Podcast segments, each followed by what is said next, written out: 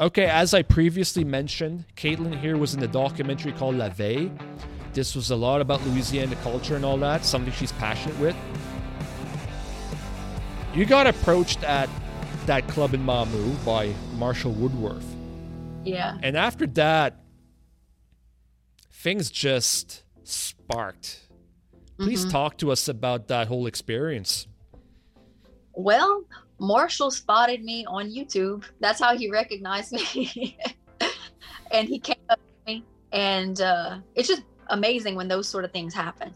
Um, he came up to me and told me he was working on this documentary, and uh, it was so cool to meet me and and would I want to be part of the project? And I was like, absolutely, anything to support the heritage and, and Louisiana culture and um, fortifying it.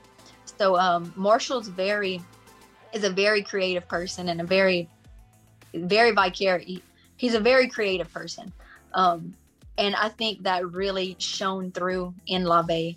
um there was a bit of i found a bit of a comedy in it. Um i really like the way that he tied everything together.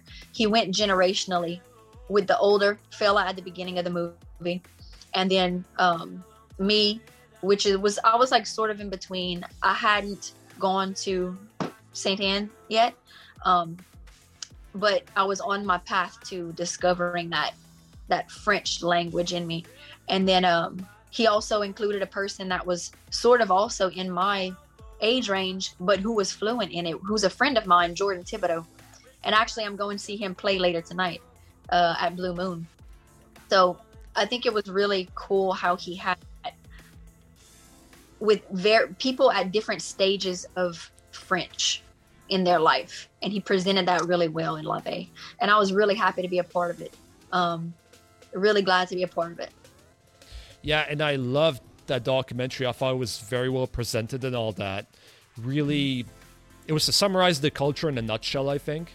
It, it wasn't too descriptive, but that's what I, I, I appreciated about it. Because it was done in a way, if someone knew nothing about Louisiana heritage or Louisiana French, they learned something. That's what I Mhm. liked about it. For Mhm. sure. So, like I mentioned, Katelyn went to the French immersion program at the University of Saint Anne. I'm eager to know these experiences. You drove from Mamou to Church Point, Nova Scotia, that's correct? Mhm. I did. That was quite a drive. When you reach Connecticut there, it's quite a mission if you're on on the 95. Connecticut was interesting. It really stands out in my mind, Connecticut. There were some interesting things because I drove through there late at night and it was really hard to find a hotel, motel, and I saw some really interesting people, the places that I went when I stopped in Connecticut. Yeah. Okay. And you know something? You went to Saint Anne, so you had some experiences there. I'm sure you have some experiences that you would cherish for the rest of your life. Go. What you got to say? Yeah. Um, you know, it's something that I had always heard about. It was like part of the lore of, along with that French language in Louisiana, it was always like, oh, our cousins to the north, there's this university there, St. Anne's. And everyone that who was, everyone who was anyone with French in Lafayette or Louisiana, South Louisiana, had like been to St. Anne. So the opportunity just like presented itself to me, or rather, I made the opportunity present itself to, to me, and I found a way to do it. Um, I was working at the at the time full at the time full time, still am working that same job. I have the ability to work remotely from computer, so I was able to take my work with me there. Um, I was off of work for two weeks, but I had to start working again after um, after the two weeks. So three of the weeks while I was in French immersion up there, I was still working 40 hours a week. So it was majorly taxing on me, but um I had I had the desire and the passion to put my all into it. Really like I poured out I poured out so much of my heart and soul into into that experience. Um I really wish I would have had a lot of more time, free time to enjoy the things like walking on the beach and going out late at night and looking at the sky, which the sky over there just blows my mind. Um, it always felt like I was in a snow globe. Like I could just poke the sky. It felt it always felt that close to me. Um it's just it's just beautiful there. I would go to um is it Meat Cove? Not Meat Cove. That's Bear, in a, Bear Cove. Smuggler's Cove. Smuggler's Cove, yes. Smuggler's Cove. Um, I'd go out there when I had free time and just like sit, sit and just watch the water and watch the sky change. And um, Peggy's Cove too. Peggy's Peggy's Cove, I believe it was. Um, that it was where the lighthouse was, not far from St. Anne. Yeah, Peggy's Cove. That's towards the south shore. I'm not sure okay. what you're talking about. It's it's not far from St. Anne, and there's a massive cliff. There's just a massive cliff and a lighthouse. I should uh, know what that is. Anyway, it's yeah, it's really not far from there, but I would go there because it was pretty close. So um, I'd go it there and watch the sunset, and it just always it's like blew my mind that massive cliff there, and it uh and the ocean, you know, just like the water hitting the shore. Um, one time I was sitting out there and the sun was going down, and I had this. I was out there by myself, and I had this feeling that something was watching me. And I turned around, and there was a deer, like two feet from me. it had snuck up on me. It scared the living daylights out of me. It ran off when I turned around, but um, after that, I would go out there with a bat because since I drove my car up there, I had a bat, an aluminum bat with me. So I would walk out with a bat just in case, just in case I ran into anything nefarious. But um, yeah, those are some memories going out to those cliffs. Yeah, I'll always remember that. Yeah. And just the friends too that I made there. Um, there were a lot of younger people there, uh, a lot of younger Canadians that were doing the class as a part of their coursework for like college. Um, but I've I made a lot of good friends there, a lot of good connections, and um, it was it, it's a bonding experience. You're up there, not able to speak English after the first date, and you kind of just look at each other. I started out as debutante, so me and a bunch of other debutantes, we just look at each other and just kind of try to do sign language for a long time, for a good while. I'd say a week and a half, so we could actually drag out conversations a little bit, a little bit more. Yeah, and of course, like it, it's one of those things. Like I don't know. Here's just a random question, totally random. I'm, I just have to ask you since you're here. You've you've driven to Massachusetts, Maine, New Hampshire, and all those spots. And I don't know. I've been to Maine and New Hampshire, and I'm so impressed how they're set up with tourism and all that.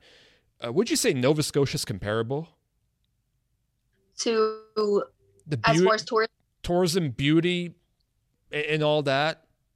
Oh God, yeah. It's it's it's beautiful. It's it's so beautiful in Nova Scotia. Um, I drove also through New Brunswick. I drove up to Cap Breton also, um, and came down and went to Fredericton. Is it Fredericton or Frederick? Fredericton. Uh, yeah, New Brunswick. Spent some time there. Went to Quebec, Ville de Quebec. Uh, loved it there, but it's just so um, it's beautiful. It's beautiful in Nova Scotia in the Bay. Um, the the ocean just.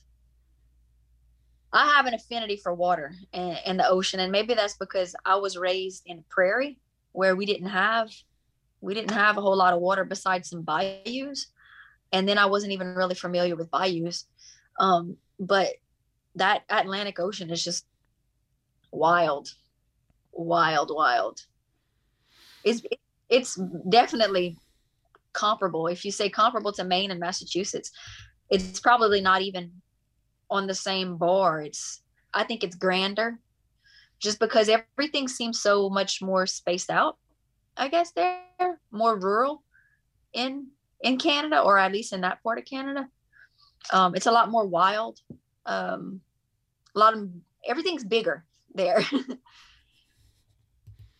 Trees, cliffs, oh, the ocean. Yeah, the rocks.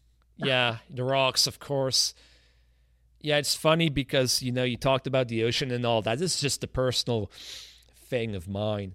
I've been to exotic locations before. Uh, for example, Varadero Beach in Cuba is just unreal. And I mean, you could like White Sand Beach. Like I've been to South Beach in Miami. I've been to Punta Cana in Dominican mm-hmm. Republic. The beaches there are absolutely gorgeous. The ocean, you can get, you can go in the ocean. I mean, I've been to Punta Cana in June, and you go in the ocean for a swim, and you come back, you don't even need a towel. you know, it's it's crazy. It's so hot. And the funny thing is, I went to a trip there once. I don't know. I think it was 08. I went there with a few of my buddies. I was a 24 year old kid, and I came back. I took a walk. Actually, I took a walk at St. Anne's where you're familiar with, right? And mm-hmm. I saw the ocean. And there's something that just hit me about that ocean. Just hit me, just the the the small waves and all that. And there was just something mesmerizing about it. And I've just mm-hmm. seen waves that a surfer would dream of, white sand and sun. Not to mention all the free booze we had when we were 24. but I come back as a 24 year old kid with no wisdom, a 24 year old kid that was lost in the world, and I saw that ocean, all those small waves, and I was just mesmerized. And I said to myself, "This is something else," you know. Mm-hmm. Just saying. Mm-hmm. You know. home. It was home. Absolutely. Yeah. Absolutely. You just said it. Must have been rewarding to finally speak to your parents and grandparents in French. Yeah. So in La Ve, um, there was included a little a little clip of me talking to my dad, and uh, it was. I, I, I feel like when I was talking to him, like I was on crutches almost because I think that was in the third week that we were in the program at St. Anne, and so you we sort of feel at that point like we have some sort of standing on our French. Okay, I can uh I can go have a conversation with my dad, you know, because I have a conversation with my friend here in French. But when I got with him on the phone, it's like, well, his level is different. You know, he he has a higher level of French to, and he didn't he just spoke normally how he would speak to like his parents. He didn't slow down. He used words like that I wasn't familiar with. So it's almost like it humbled me back down to I was at that third week I had some uh, confidence about my uh, my ability to speak at that point. And then I went and talked to my dad, and it's just like, nope, you got more to learn. you got more to learn. So it, it sort of felt like being on crutches. Like um, it was a good it was a good humbling realization that I had at the moment. Like I have more work to do. And even after I leave here, I have more work to do because when I go back home, and speak to them, they'll construct things differently. So then my mind needs to adapt to that. So that's what my mindset was whenever I talked to my dad on the phone. After after getting off the phone with him, those are things that I thought about. Yeah, of course. You know, it's one of those things like those immersion kids. You have to speak to them in academic French more or less. Then when we're there and they speak to us, like we have to speak to them in that language. And out of respect, I do that because they're there to learn French, you know. Yeah. Yeah, yeah. absolutely. Yeah, I've been to the chateau during immersion time when the Radio Radio plays, you know. So. So many good experiences at the chateau. Oh, chateau. Yeah. Yeah, I've had. When I was 19, I had a few good experiences. Yep. My uh, dorm was right was the one right in front of the cafeteria. So I was really close to Chateau. Which what's the name of that dorm again? Don't remember. I don't remember. I know which one you're talking about. It's just I don't I forgot the name. I've been into that dorm before actually. Yeah. So but good times at the uh I really enjoyed all the on those Friday nights I think they were or Saturday nights the events that they would have. And uh, yeah. Really does help to learn the language. It really does um, lower the inhibition, like the inhibitions or the embarrassment that someone could have attached to. Um, am I saying this right? You know, uh, it really did help. It was it was a social lubricant for sure. It helped a lot. And I have to ask you, do you have any linguistic insecurity with French? Like I know you seem pretty secure with it, but is there like sometimes like you ask yourself like, "Oh my god, it, like I don't want to screw up" or something like that?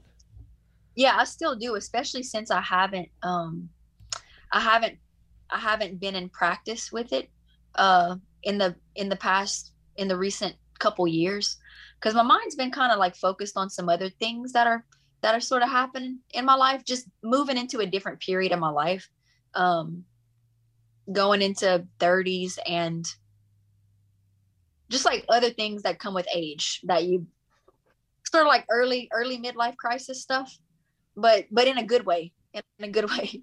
Um so that sort of thing kind of has gone on the back burner for now but uh the, the french um and having that top of mind to learn. Um but so I, I do still have like insecurity about it but also it's yes and no because I'm a person that can also, while I might feel that way, immediately sort of put it in the back of my mind and be like, okay, the ultimate is the ultimate way to learn is to practice with people. And because of having that experience at St. Anne's, I know that how in, how much of a linchpin embarrassment can hold you back from speaking in it. So St. Anne really broke broke something there where I would where I would have like an embarrassment maybe. So um if that does come up in me, if some of my friends are speaking French, if that does come up in me, well, I want to say something in French, but I don't quite know how to say it.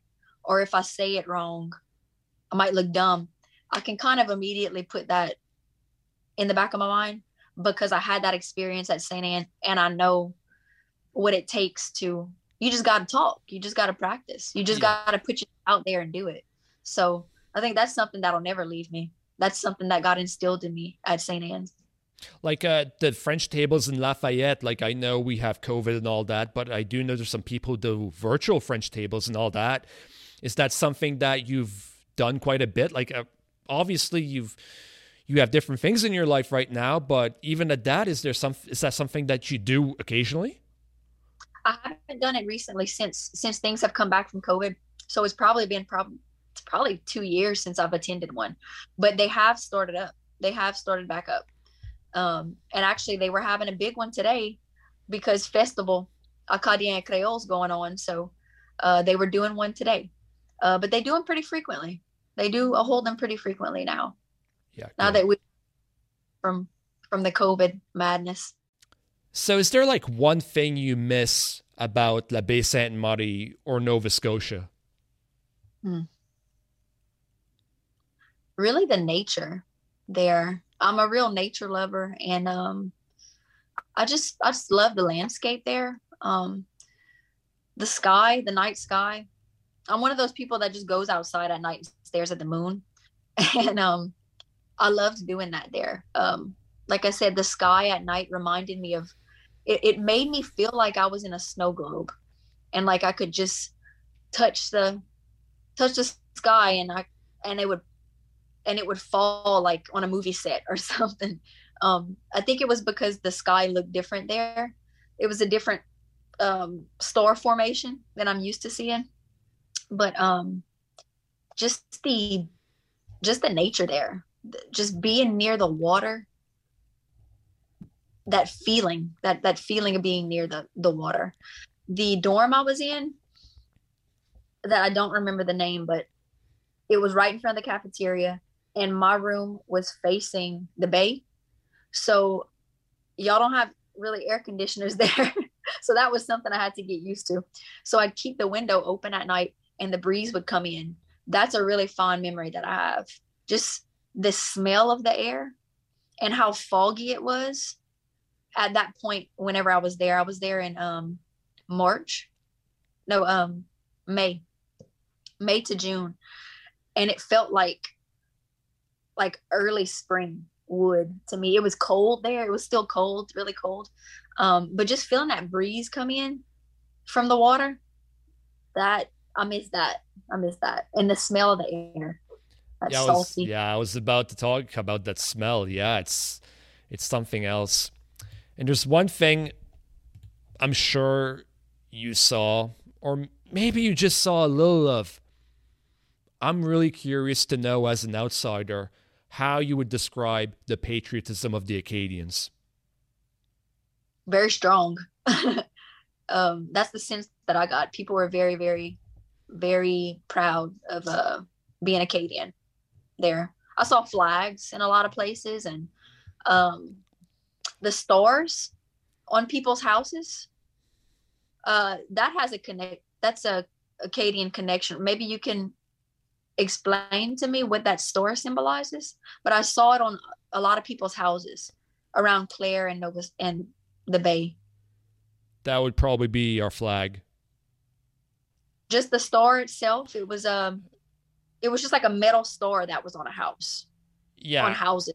Yeah, I'm assuming that's something to do with our flag, like Okay. the star on our flag, like just Yeah. like my logo for my podcast. It's a star. Right, right. Yeah, I saw that on a lot of houses. That's something I, I noticed a lot of. So the sense that I got were people really that people were really proud proud of their heritage or proud of where they where they were, where they came from. Cool. Yeah, I was mm. curious. I was really curious to know, and I'm wondering one other thing. I'm wondering your experience here at La Baie Sainte Marie and at Saint Anne, or perhaps maybe another Acadian region that you saw. Do you think that had an effect in the Acadian presence or influence or history, if you will, in Louisiana? Did it change your view?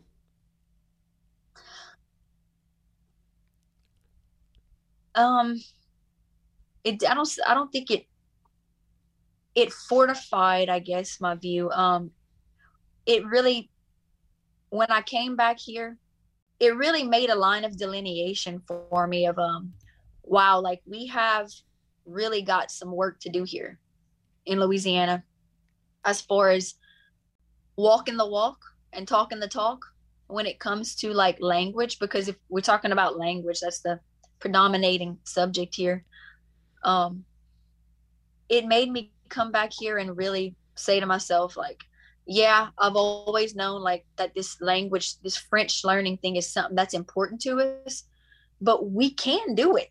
We can do it because it's happening in in nova scotia. It's happening in canada. It made me really really get that sense of like we have got to do some some some deep work here with um with fortifying people's um passion to want to learn french like being an inspiration to people.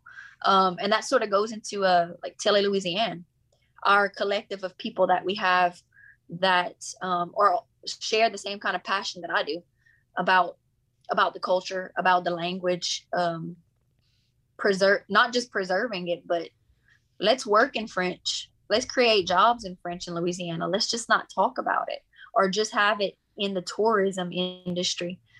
Let's um have it be part of our everyday culture pop culture you know? Um that that that tele louisiane happened after i came down from nova scotia. Um so it was a really timely thing um to find other people that wanted to do the same sort of things that were knowledgeable about other things that I that I didn't know about. Um, one of our one of our people, Will McGrew, he's really involved in like the politics and the like the law side of things. Um, and then we have we have Drake LeBlanc. He does a lot of the media, a lot of the film, and he was a French immersion student. Um, so coming back and like finding those people here was was really nice to find once I came back from having that experience. Um, but to, to sum up answering your question, going kind of long winded with it, um, it really it really made me see like we need to do work here. We need to do real work with. If we want French in Louisiana, and not just have it as something that's gonna draw tourists here, or if it draws tourists, we need to be able to speak to the tourists in French if we're gonna if if we're gonna have that as part of the draw to come here. So, like, what I see in l'Acadie with my age group is that I shouldn't say fear, but I think there's a concern about preserving the French language. Um, there, there's some there's some issues, or I should say, some défis, right? I mean, obviously, my generation, it's not like our parents' generation where there were more kids, you know. And I mean, here in Canada, I mean, there's going to be more immigrants coming in, you know. And I think one thing that my generation is more prepared for, and I apologize if I uh, strike some nerves, I don't think I will, is that we're more accustomed to standard French, our generation, than my parents' okay. generation.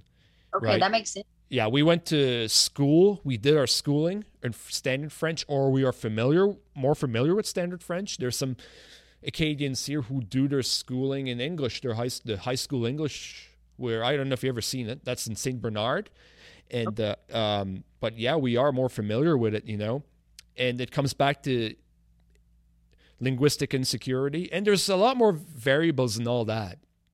You know something? I'm gonna i I'll leave it like that. The culture isn't going anywhere, and we gotta play the cards. If we got two seven offsuit or pocket aces, we gotta play the card whatever it is. Mm-hmm. You know, and you know what? What I can't predict what's going to happen in the future, but I can tell you there's concerns. But everyone, the culture isn't going anywhere. I'm sorry. Look, look at Louisiana. They did everything to kill them, to kill the culture. They didn't kill it. Mm-hmm. Yeah, and that's some people will say, and some elders will say, like the language isn't the important part; is the culture that's important.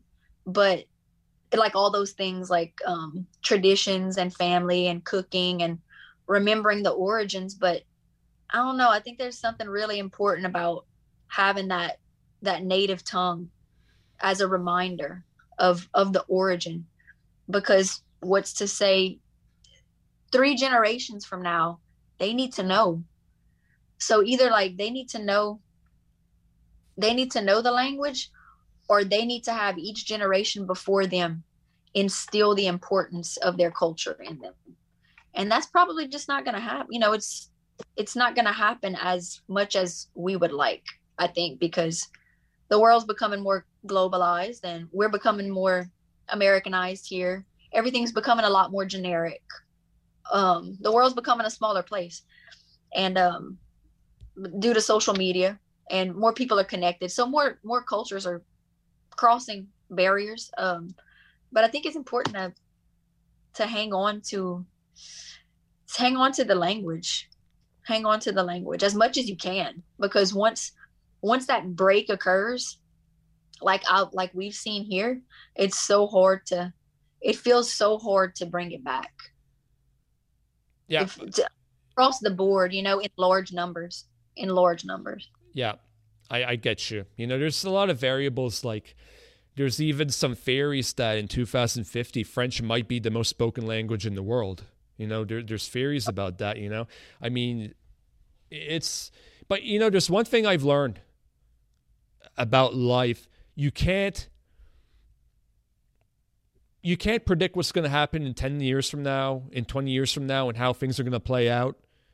So enjoy the time while you can and how things are going to evolve. I say evolve, not die, evolve. Mm-hmm. You will see what happens. And you're going to have to have some cards you you have to play with and you have to figure out what's going to happen at that time. You just don't know. Like it there, there's so there's so many things like I, I I totally understand where you're coming from. It's not easy. Yeah. But then also at the same time, it's just part of being a human. It's just part of being like a part of a society and culture. It's always going to change. It always has changed. You use that word evolve, not die.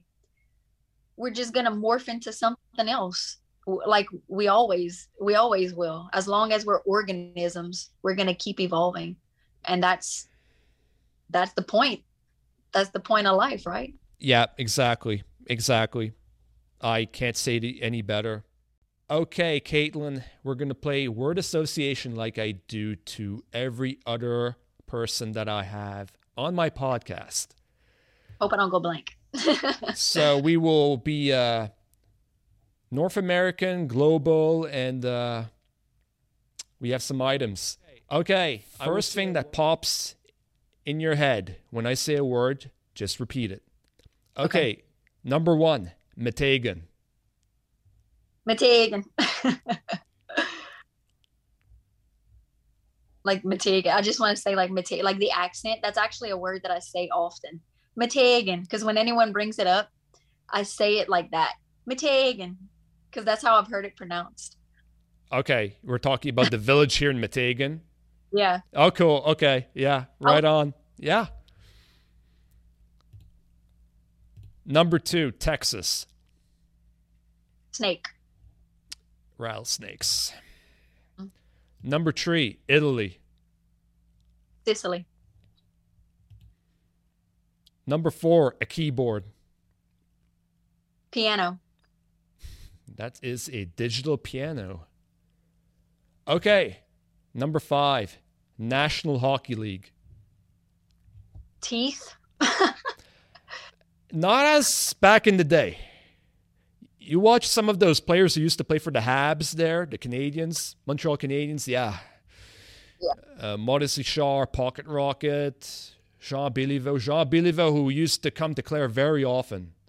He Okay. actually actually was uh, friends with a a big time doctor in Montreal who was originally from the Baie Sainte Marie.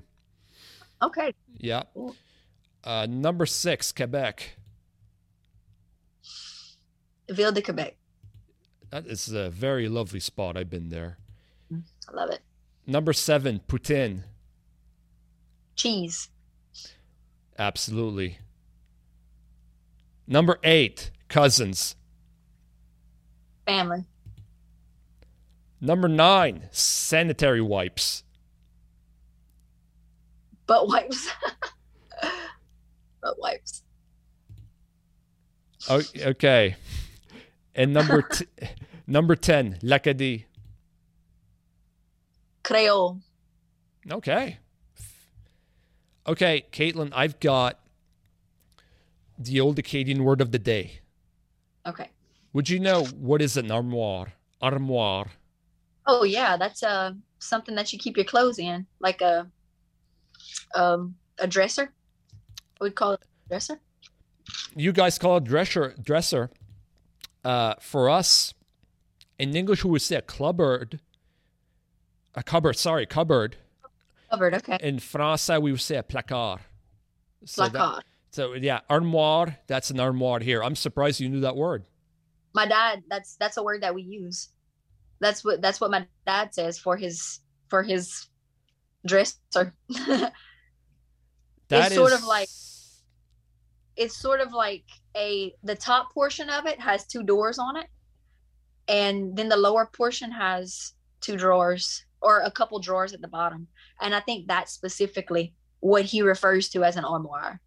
So it wouldn't be a dresser that has like big drawer here big drawer here big drawer here. I think specifically to him it's the one that has the doors on it and then it has the drawers at the bottom. Is that what it is to y'all? Well, it would be a, us as far as i know it's strictly a, cl- a cupboard right so Okay. where we store our dishes glasses and all that that's yeah that's a word that as far as i know is still used my generation anyways Oh, i don't know okay. about these younger kids and all that but anyways so every uh, go ahead katelyn I'll have to ask my dad if he uses that term to refer to the cabinet. it'd be you it'd be interesting to know actually yeah I'm gonna write that down. Cool. OK. OK. Merci tout le monde. Et à la prochaine. Thanks for listening.